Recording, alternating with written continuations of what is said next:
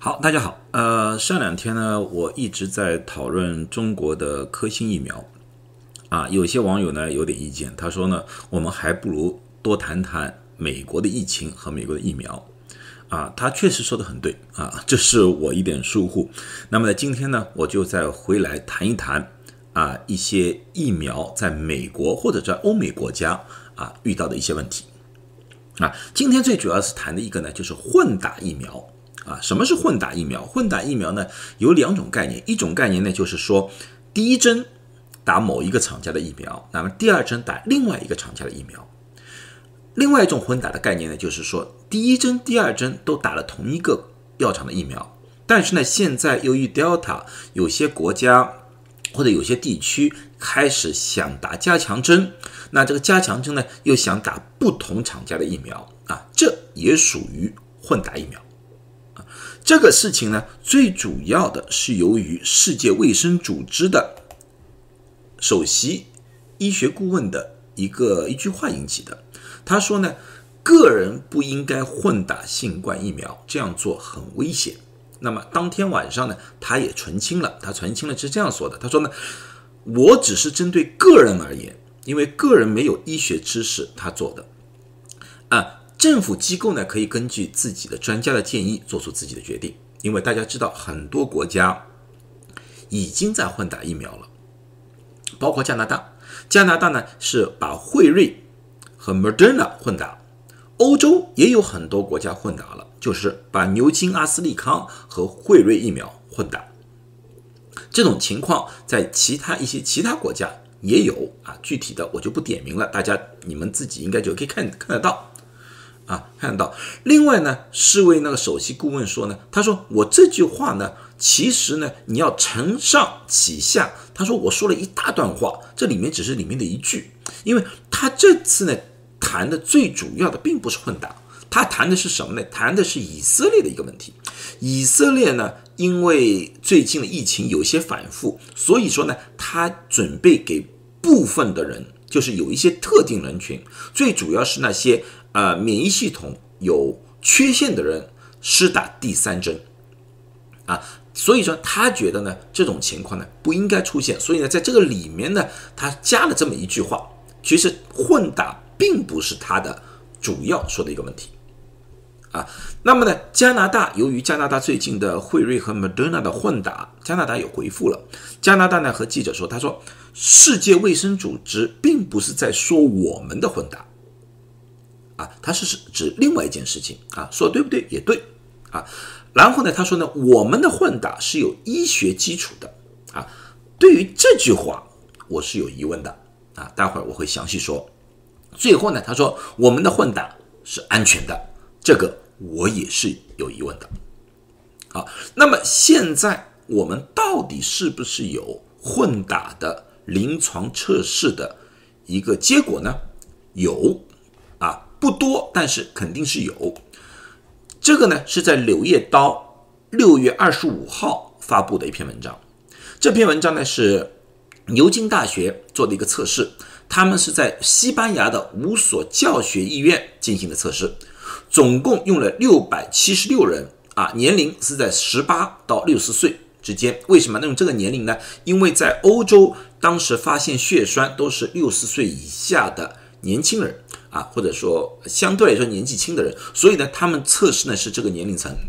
他们测试方法是这样的，他们分成两组，所有的人第一针全部都打牛津、阿斯利康，打第二针的时候，一组人打了辉瑞，第二组人一针都不打。啊，然后呢，他测试结果发现呢，第二针打了辉瑞疫苗的呢，是产生了比较强烈的免疫反应，副作用呢也是和打辉瑞。本身打汇率的差不多，但是呢，这个实验有个缺陷，大家已经看到了，因为另外一组第二针什么都不打，所以说呢，就很难对比一针打牛津、一针打汇瑞和两针打牛津之间的对比，这个数据就比较缺乏。而且呢，这个这个临床测试呢一直在进行当中，他们要观察一年的时间，这只是一个中期的一个小型报告来的。啊，那么另外一个呢，也是在欧洲做的，这是在德国做的。德国做的呢，他做的比较复杂了一点点，而且详尽了一点点。他用两百一十六位参加，其中九十七个人第一针打牛津阿斯利康，第二针打辉瑞；五十五个人两针都打牛津阿斯利康，六十四个人打了两针辉瑞疫苗。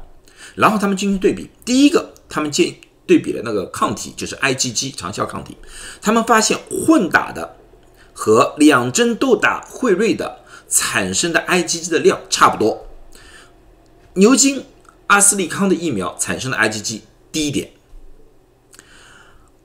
如果从细胞角度来说，T 细胞角度来说的话，混打和两针的辉瑞产生的细胞免疫差不多，但是牛津、阿斯利康的细胞低了很多很多。从副作用角度来说的话，混打和两针汇率的产生的副作用都相对来说高一点，比那个牛津阿斯利康高一点，但是和一样都是像我们现在知道是可以承受的那种副作用，嗯，并没有发现一些特别的不良反应。那么从这两个临床测试虽然很小心，竟然只有几百人，那么我们得出一个什么样的结论？第一个，现有的混打。所有的临床测试，我们可以看到的报告是牛津、阿斯利康和辉瑞的，我们没有看到其他疫苗的混打，包括辉瑞和 Moderna 的混打。所以说，加拿大说他们混打是有医学根据的，我觉得这个有点牵强。他们是用牛津、阿斯利康和辉瑞的混打嫁接过去，我觉得这个有一点不符合科学的理论，因为毕竟。Moderna 和牛津阿斯利康是完全两种不同性质的两个不同厂家的疫苗啊。虽然牛津阿斯利康和辉瑞的混打效果不错，但是我们同时也缺乏了一种在现实生活中的一种防疫的能力到底有多少？因为我们现在只是对于抗体和细胞进行了分析，到底这些人到了社会当中和。感染人群进行接触之后，到底会有什么样的结果？我们现在还是不是很清楚。那么，所以我说，其他不同厂家的啊，不管是不是同一类型的，因为有些人说辉瑞和 Moderna 是同一类型，所以我可以混搭。我不管它是不是同一类型，只要是不同厂家的，因为我过去科普的时候再三强调，虽然说在呃作用上面，或者说在做的方面差不多，但是它里面所用的佐剂往往会有很大的不同啊，就像那个辉瑞和 Moderna，它用的那个脂质的细胞、脂质的包裹，这两个是有点不一样的，并不是完全一模一样的啊，所以这些东西都需要考量进去。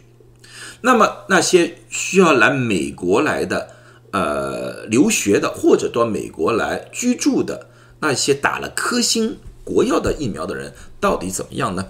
因为我经常在微信里面有人这样问我，他说：“啊，我在国内已经打了科兴和国药疫苗，那么六个月之后我就可以非常安全的打了辉瑞疫苗啊，对不对？”我说：“不对，因为科兴和国药到现在为止。”从来没有一份官方文件说他们的疫苗到六个月以后你可以随便打其他疫苗，他们也没有说过他们在六个月之后他们的疫苗就无效，没有一份官方文件啊。他们现在基本上的一些专家是这样说的，他们说科兴和国药产生的抗体的量也许不多，但是我们并不是靠抗体。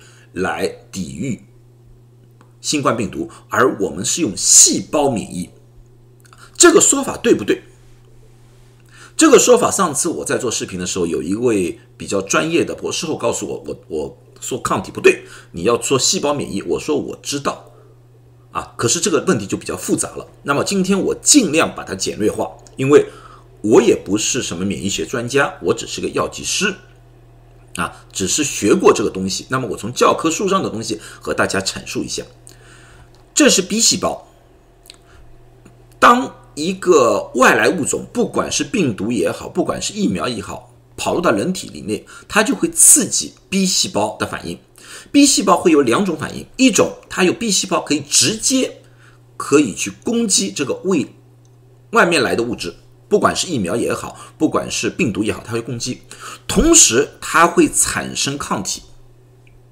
啊，当这些抗体产生之后，把那些病毒给消灭了，或者在疫苗的诱导之下产生了抗体之后，把那些疫苗给消灭之后，他们会慢慢慢慢的消亡，就几个月之后啊，或者说一两年之后，它会慢慢慢慢消失。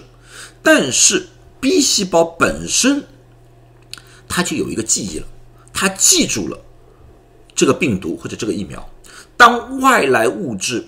重新进入体内的时候，它就可以快速的反应，再产生足够的抗体去攻击这个病毒，啊，这点方面是完全正确的。所以说，你不能单单的看抗体有多少，而决定你是不是有记忆的 B 细胞，这点是对的。但是，如果一开始的时候，就是你刚刚打完疫苗就没有抗体的话，啊，那么也就是说，这个 B 细胞根本就没有很好的被刺激起来。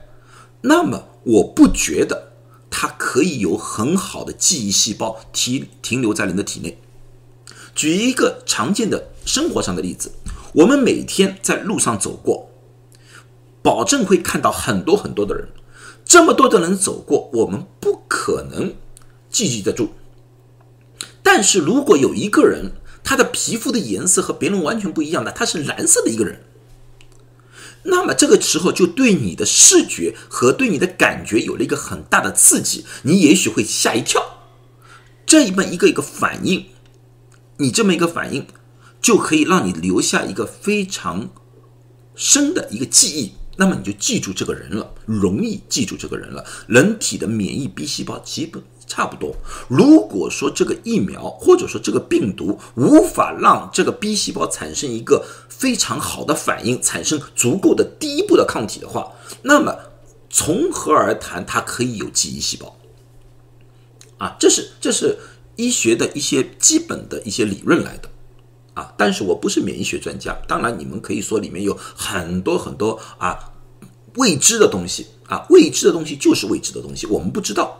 我只是从我们现在知道的东西进行分析，啊，就像你们说了，有没有外星人？我不知道，我不能说他没有，我也不能说他是有，因为我不知道。这个也是同样，啊，除非他能拿出一个足够的数据告诉我存在于这种现象。现在我没看到数据。那么，对于打了科兴和国药的人，刚才我说了这么多，我是怎么样建议的？我的建议就是，如果你在中国国内。打了科兴国药的话，那么你就不用管了，因为在是一个群体的环境里面，啊，本来感染的源头就比较少，那你就不用管。如果你要出来的话，要出国留学或者定居的，或者居住一段时间的话，那么我建议你打了国药或者是科兴之后一个月左右，第二针一个月左右做一个抗体测试。如果那时候已经有非常好的抗体反应的话，那么你就不用担心。啊，出了国之后你要打不打打不打汇率都无阻，没有大大会问题。但是如果说你打了科兴或者国药之后一个月之后根本就没有抗体产生的话，那么说明这个疫苗没有诱发你的免疫反应。那么这个时候，我觉得从安全起见来看的话，到了美国或者到了欧洲某个国家的话，我觉得你应该要选择。尽快的注射辉瑞疫苗。虽然说混打是有风险，但是你完全没有抗体，暴露在一个病毒环境里面，你的风险可能更加大。啊，这是我的一个建议啊，你们可以作为一个参考，做一个参考。当然，你如果在呃中国国内，或者说到了美国之后，你也可以再一步进一步的咨询你自己的家庭医生，或者说某一方面的专家。啊。好消息就是现阶段很多国家都混打了啊，加拿大也好啊，呃，欧洲一些国家也好啊，包括一些亚洲和那个呃南美洲国家都混打了。至今为止，我还没有听到严重不良反应的报告，这是不幸中的大幸。好了，那么今天就讲到这里。那么呢，过两天呢，我最主要的和大家再汇报一下整个美国的疫情，特别是 Delta。对美国的疫情造成的一种严重的影响，谢谢大家。